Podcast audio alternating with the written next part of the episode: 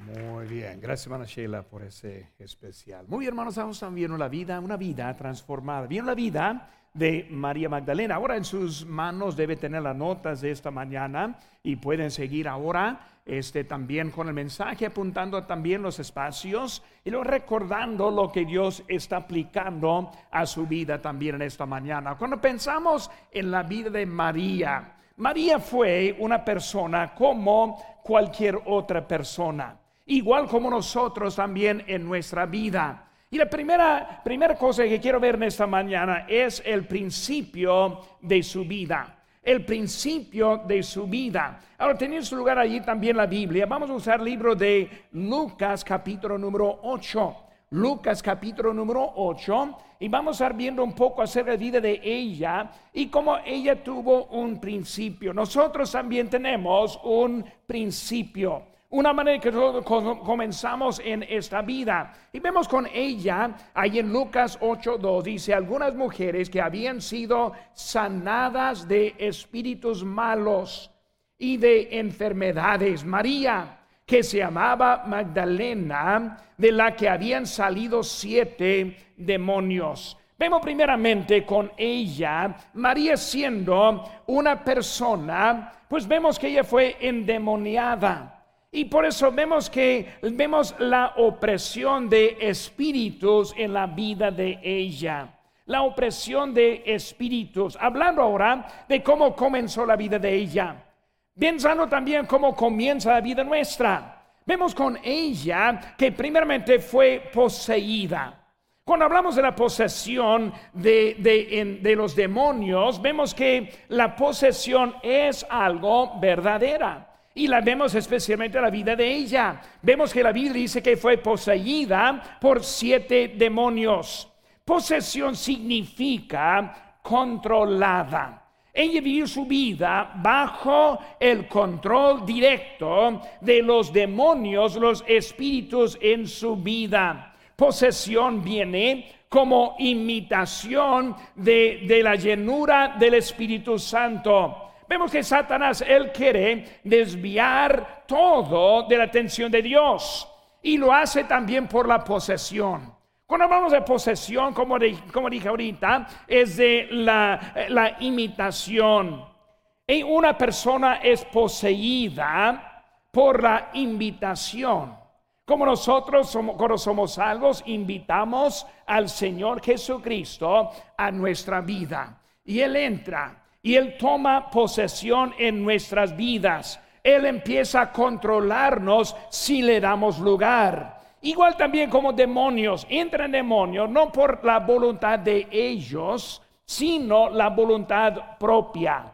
Cuando decide, voy a invitar a los demonios en la vida, en los, los satanistas, muchos invitan esos espíritus en su vida son elementos que son usados en la posesión. La drogadicción también tiene parte en lo que es de las de los demonios de la vida, una manera, una venida en que pueden venir. Viene, voy a decir otra vez, por la voluntad propia. No es como ellos llegan y luego entran, sino con ellos es por ella. Ese Satanás no entra en la vida de alguien menos que es por una invitación. Si lo permite, Él puede entrar. Si lo permite, Él puede tomar lugar en la vida. Y por cuando pensamos en los endemoniados, que vemos muchas veces en la Biblia, vemos otros ejemplos. En Lucas 4, 33, tenemos ahí en las notas, dice, estaba en la sinagoga un hombre que tenía un espíritu demonio inmundo,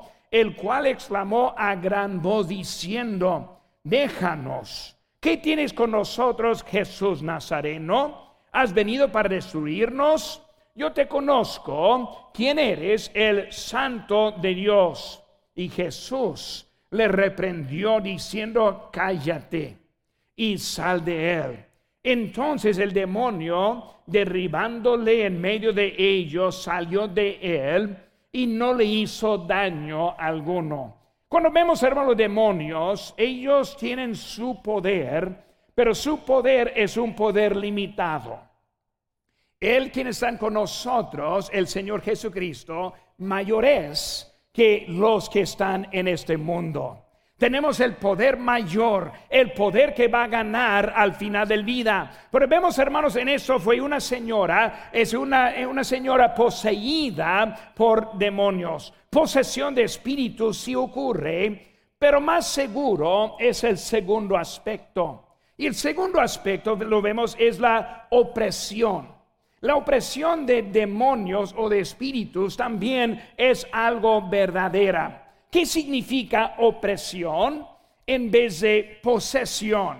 Vemos que la, opresión es la influencia. En 2 Corintios 4:4 4 dice, en los cuales el Dios de este siglo cegó el entendimiento de los incrédulos para que no les resplandezca la luz del Evangelio de la gloria de Cristo, el cual es la imagen de Dios. Eso, hermanos, es la opresión. Posesión es cuando entran, cuando toman control de la vida. Opresión es cuando hay influencia en nuestras vidas. Y vemos la influencia en muchos aspectos en nuestra vida.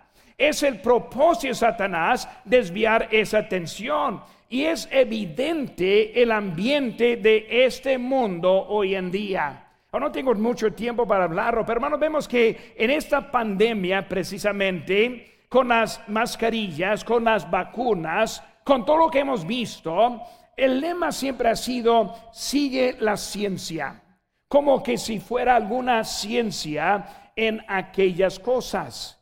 Pero mientras que quieren seguir la ciencia en lo que es esta pandemia, dejan al lado también lo que es la ciencia verdadera.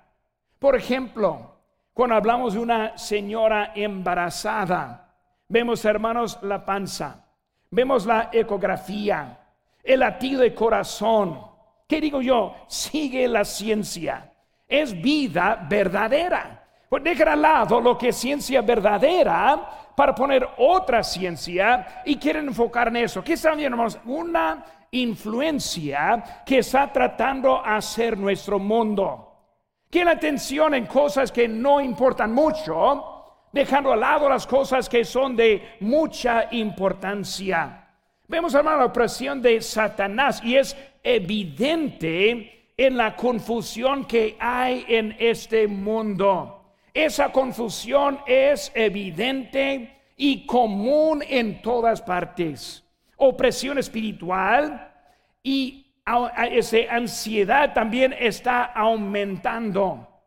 El aislamiento social que ha resultado de la cuarentena ha provocado varias cosas en nuestra ciudad. Y nuestra, este, lo que vemos en nuestra esa sociedad, vemos la inhabilidad de conseguir apoyo de unos a otros, que nos han llevado a muchas enfermedades mentales. Yo me pongo a pensar cuando mi mamá estuvo aquí, ella tenía el Alzheimer por, pues, por como 13 años. Es un, un este, eh, un, un, ese, un, ¿cómo se llama? Un asilo de ancianos que estuvieron cuidándola. Ella por como un año y medio no pudo tener ni un visitante de afuera para ayudarle en ese tiempo. Imagínense, un año y medio con este Alzheimer's, sin ni una hija, ni hijo, ni esposo, pasando para platicar con ella, para ayudar en ese momento. Hermanos, provocó problemas verdaderas en ellos. Vemos, hermanos, soledad que ha pasado el miedo que hay y hasta una trauma que vemos acerca de enfermarse. Hermanos, cuando vemos eso, e-, ese mucho estrés que vino a nuestra sociedad también por la misma cosa. Hermanos, esa opresión ha aumentado mucho en nuestras vidas. Pero vemos, hermanos, hay una opresión de espíritus en ella Vemos que hay una opresión también de espíritus en nuestra vida actual. Pero también vemos, hermanos, que ella entendió su estilo de la vida. Entendió su estilo de la vida. Capítulo 7 de Lucas, capítulo 36, nos dice, uno de los fariseos rogó a Jesús que comiese con él, y habiendo entrado a la casa del fariseo, se sentó a la mesa. Entonces una mujer de la ciudad que era pecadora, al saber que Jesús estaba a la mesa en casa del fariseo, trajo un frasco de alabastro con perfume. Vemos, hermanos, que ella entendió, entendió que su estilo de vida fue un estilo pecaminoso. Ella entendió que su manera que andaba tenía una falta que nunca va a llegar bien en su vida. Hermano, menos que nosotros entendemos el decir nuestra vida, no vamos a encontrar ayuda en nuestra vida. Ella fue endemoniada. Dice la Biblia, también fue una mujer pecadora. Ese, ese pecado es un problema parejo para todos nosotros. Dice bien Romanos 5:12, por tanto, como el pecado entró en el mundo por un hombre, y por el pecado la muerte, así la muerte pasó a todos los hombres, por cuanto todos pecaron. Como ella tuvo ese problema de pecado, es un problema en la vida suya en este día. ¿Qué necesita? Una vida transformada. Una vida bien con Dios. Menos que reconozcamos nuestra necesidad ni podemos progresar para encontrar ayuda en la vida. Muchos viven, viven pensar, no, yo, yo soy igual como todos, dejando su responsabilidad a un lado y no encontrando la ayuda a vida que necesitan. Hermanos, ese pecado es lo que nos separa de Dios. Lo más probable es que María fuera una prostituta. Vemos que su pecado fue algo, pero en realidad no es muy diferente que nuestros pecados. Dice la Biblia, por cuanto todos pecaron y están destituidos de la gloria de Dios. María, endemoniada, prostituta, pecadora, ella está este, este, separada de Dios. Pero amigo mío, nuestro pecado también nos separa de Dios. Separado como ella o separado como otra manera, ese pecado produce la separación de nuestras vidas. El pecado, hermanos, nos lleva más lejos en nuestras vidas. En Romanos 6:23 nos dice, porque la paga del pecado es muerte. Ese pecado, hermanos, eh, produce la muerte que nos separa de Dios. El pecado destruye los matrimonios. El pecado separa las familias. El pecado destruye el futuro de los niños. El problema María es igual como nuestro problema también. Fue el principio de su vida. Y cuando yo empiezo a pensar en mi vida, cuando Cristo entró en mi vida, él trajo una transformación en mi vida. Antes de esa, transformación, yo vivía igual como ella en su vida.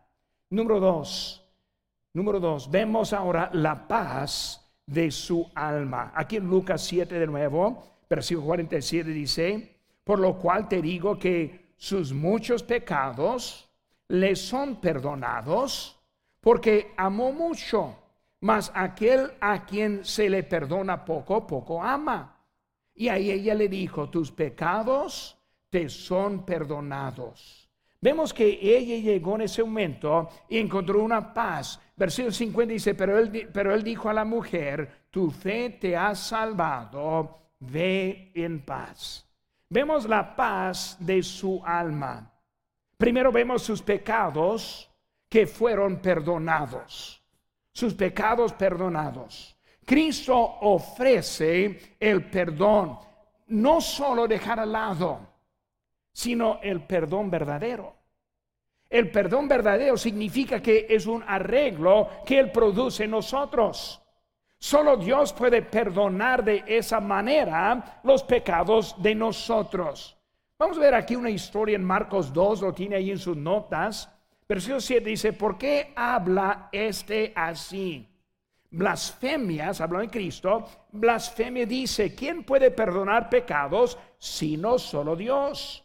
Y conociendo luego Jesús en su espíritu, que cavilaban de esta manera dentro de sí mismos, les dijo, ¿por qué caviláis así en vuestros corazones? ¿Qué es más fácil decir al eh, qué es más fácil decir este al paralítico tus pecados te son perdonados o decirle levántate, toma tu lecho y anda?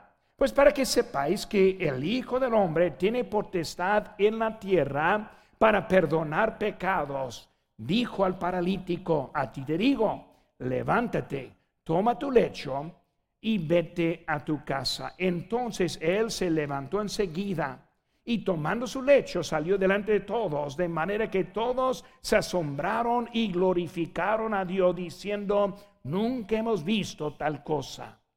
Cristo probando quién era. Cristo quien vino caminando en esta tierra. Cristo quien fue sanando, ayudando a los que tenían necesidad. Cristo quien alimentó a los cinco mil y en otra ocasión los cuatro mil. Cristo ahora está demostrando su autoridad y poder en este mundo. ¿Cómo es que puede ser nuestro Salvador? Porque Él lo probó en la vida que Él llevaba. Vemos que aquí está él ahora mostrando quién era él. Y vemos que esa paz comienza con el perdón. Si no encontramos el perdón, no vamos a encontrar la paz. Ella vino por la fe. Su fe produjo la paz. Su fe produjo la paz. Cristo encontró de la vida produce la paz. Como dije ahorita, el mundo es difícil. Sacando la vida no está fácil. Pero cuando Cristo está en control de la vida, Él nos da una paz que solo Él nos puede dar. Es Él quien está dando la paz en nuestras vidas es la vida de Él. Si Él no está en control de la vida, Él no puede producir la paz en nosotros. En Mateo 11 dice en versículo 28, venid a mí todos los que estáis trabajados y cargados, y yo os haré descansar. Llevad mi yugo sobre vosotros y aprended de mí, que soy manso y humilde de corazón, y hallaréis descanso para vuestras almas, porque mi yugo, es fácil y ligera mi carga. Muchos cristianos permitan que Cristo entre en sus vidas lo, lo suficiente solo para llevar una vida triste y miserable. ¿Por qué? Porque no le da lugar para controlar la vida. No, Señor, yo te doy lugar para salvarme, pero déjeme en paz en mi vida. No, Señor, yo quiero que me lleve al cielo, no quiero al infierno, pero yo quiero vivir mi vida así de mi manera. Y encontramos una vida ausente de paz, llena de ansiedad y problemas, porque no queremos dejarle el control de la vida. Él ofrece la paz. Él quiere cambiar la vida. Quiere transformarnos en todo, pero hay que dejar lugar en eso. Vemos número tres, hermanos, en, nuestra, en nuestro mensaje vemos la prioridad de su conducta. Lucas capítulo 10, poco más adelante en la Biblia, Lucas 10, 38 dice, aconteció que yendo el camino, entró en una aldea una mujer llamada Marta, le recibió en su casa. Esta tenía una hermana que se llamaba María, la cual sentándose a los pies de Jesús oía su palabra. Pero Marta se preocupaba con muchos quehaceres y acercándose dijo, Señor, ¿no te da cuidado que mi hermana me deje servir sola? Dile pues que me ayude.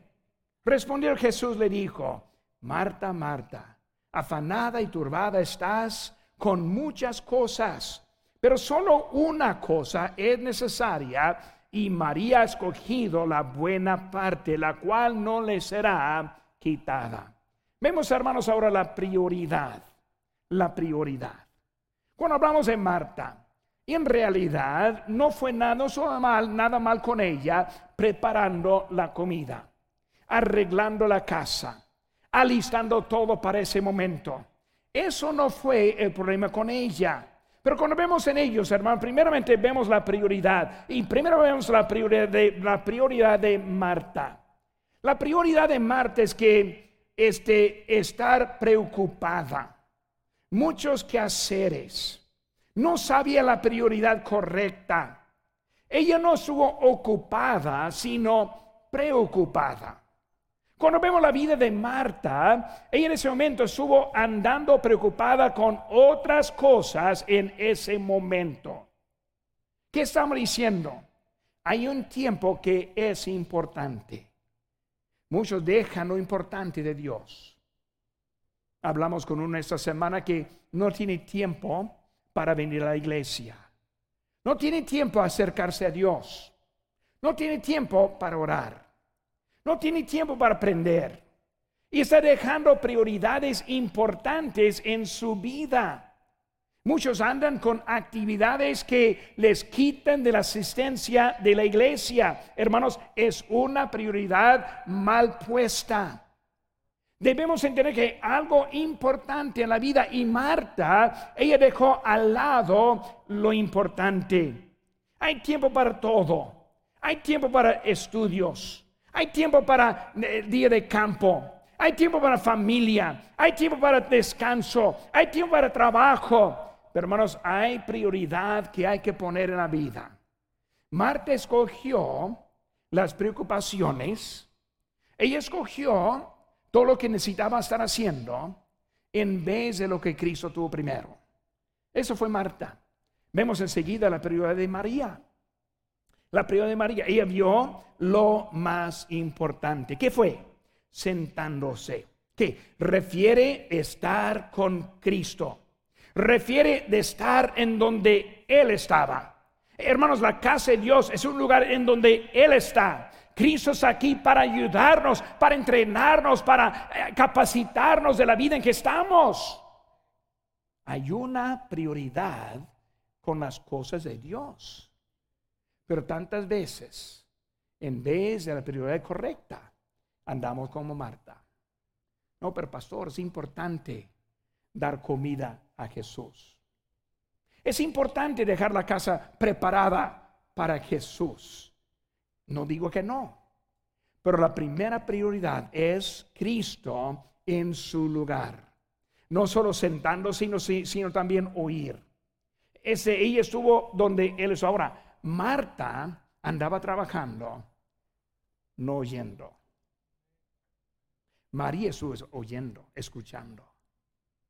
Aunque hacía cosas buenas, no andaba María tomando, no andaba en la prostitución, no andaban las cosas de antes. Vemos que Marta ahí está en, cosas buenas, pero que ella no está escuchando. Y está perdiendo información muy importante para la vida de ella. Siempre me acuerdo de un hermano anciano que tuvimos en Guerrero, Chihuahua. Su nombre era Magdaleno. Y Magdaleno, un anciano de edad, él fue salvo de su edad. Y cuando fue salvo, él estuvo bien concentrado en las cosas de Dios. Y una vez él me dijo, quién sabe, a lo mejor teniendo unos ochenta y tantos años de edad, él me dijo, pastor, no quiero fallar a ningún culto. Porque en el culto que fallo, probablemente es el culto que Dios me quiere hablar. Si no estoy presente cuando habla, ¿cómo es que puedo obedecer su voz? Un anciano que más en inteligencia que la mayoría de los cristianos hoy en día. Pensamos, no, pues eh, si fallo en este, va a haber otro. Quizás sí, quizás no. María, Marta, ella anda en tu lado. María está escuchando. Ella está en su lugar. Ella estuvo escuchando lo que hubo por ella. Hermano, comprendo eso, no debemos estar engañados con esa opresión de Satanás en la vida. Santiago 1.22 dice, pero sed hacedores de la palabra y no solamente tan este, oidores, engañándoos a vosotros mismos. Muchos no ven lo que es importante en su vida. Hemos visto el principio de su vida, la paz en su alma, la prioridad en su conducta. Número cuatro, hermanos, vemos la prueba de la transformación. ¿Cómo es que sabemos que María verdaderamente fue transformada?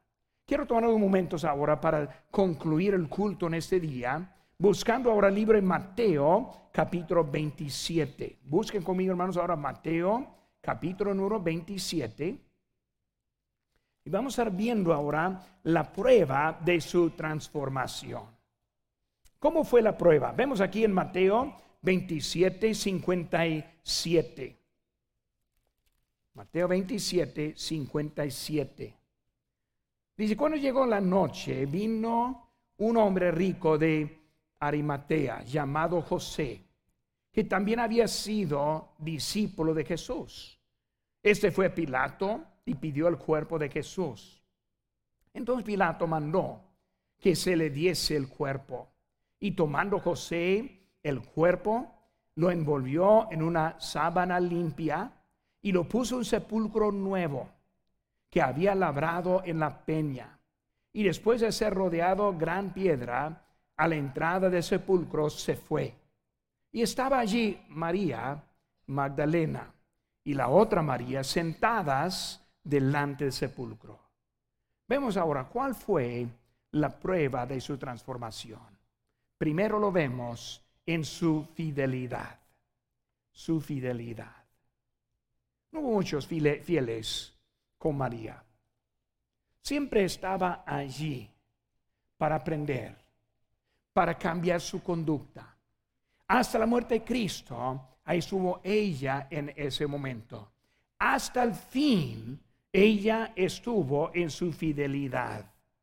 Como dijo Pablo en 2 Timoteo 4:7, he peleado la buena batalla, he acabado la carrera, he guardado la fe. Por lo demás me está guardada la corona de justicia, la cual me dará el Señor juez justo en aquel día. Y no solo a mí, sino también a todos los que aman su venida. María, veo la vida transformada por su fidelidad. Cuando yo empiezo a pensar en mi vida, los que han fracasado y han fallado en su vida, yo podría dar en esa mañana muchos ejemplos de los que dejaron. Escogieron su propia vida. Puedo eh, enseñarles esa mañana, vez tras vez, ejemplos de los que chocaron en su vida simplemente porque no fueron fieles. No piensa que puede dejar al lado la voz de Cristo y salir bien a la vida. No piense que puede escoger su propio camino, dejando el camino de Cristo y estar bien en su vida. María lo vemos aquí en ese momento, fiel, siguiendo. Y luego no enseguida, hermanos, su fe. Su fe. Su fe se demuestra en su perseverancia. Ella sube hasta el final. Su fe en uno el Señor Jesucristo. Cuando pensamos de qué es un cristiano, María verdaderamente fue un cristiana. ¿Qué es un cristiano? Hay unos que piensan, pues yo creo en Cristo. Bueno, pues los demonios también creen.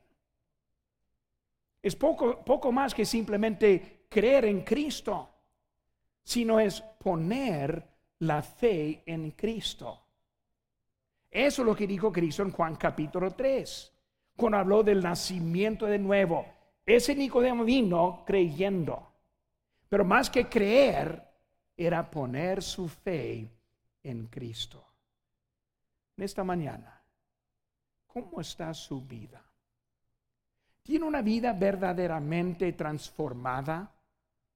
¿Está siguiendo a Cristo verdaderamente? ¿Cómo está su vida en este momento? Vemos que nosotros todos somos pecadores, lo que dice la Biblia, por cuanto todos pecaron y están destituidos de la gloria de Dios. Ninguno está fuera de la opresión del pecado en la vida. Somos pecadores, pero Cristo pagó por ese pecado. Por eso fue la cruz del Calvario. No solo para creer en Él, sino para confiar en Él, sino para recibirle a Cristo. Juan 1.2 se habla acerca de recibir a Cristo. Eso es el nacimiento de nuevo. Y sabéis que su confesar es con tu boca que Jesús es el Señor y creyeres en tu corazón que Dios levantó los muertos, serás salvo. Pero es importante que nosotros ponemos la fe en Jesucristo. Vamos a inclinar los rostros este momento. Así como estamos llegando a la conclusión de este mensaje.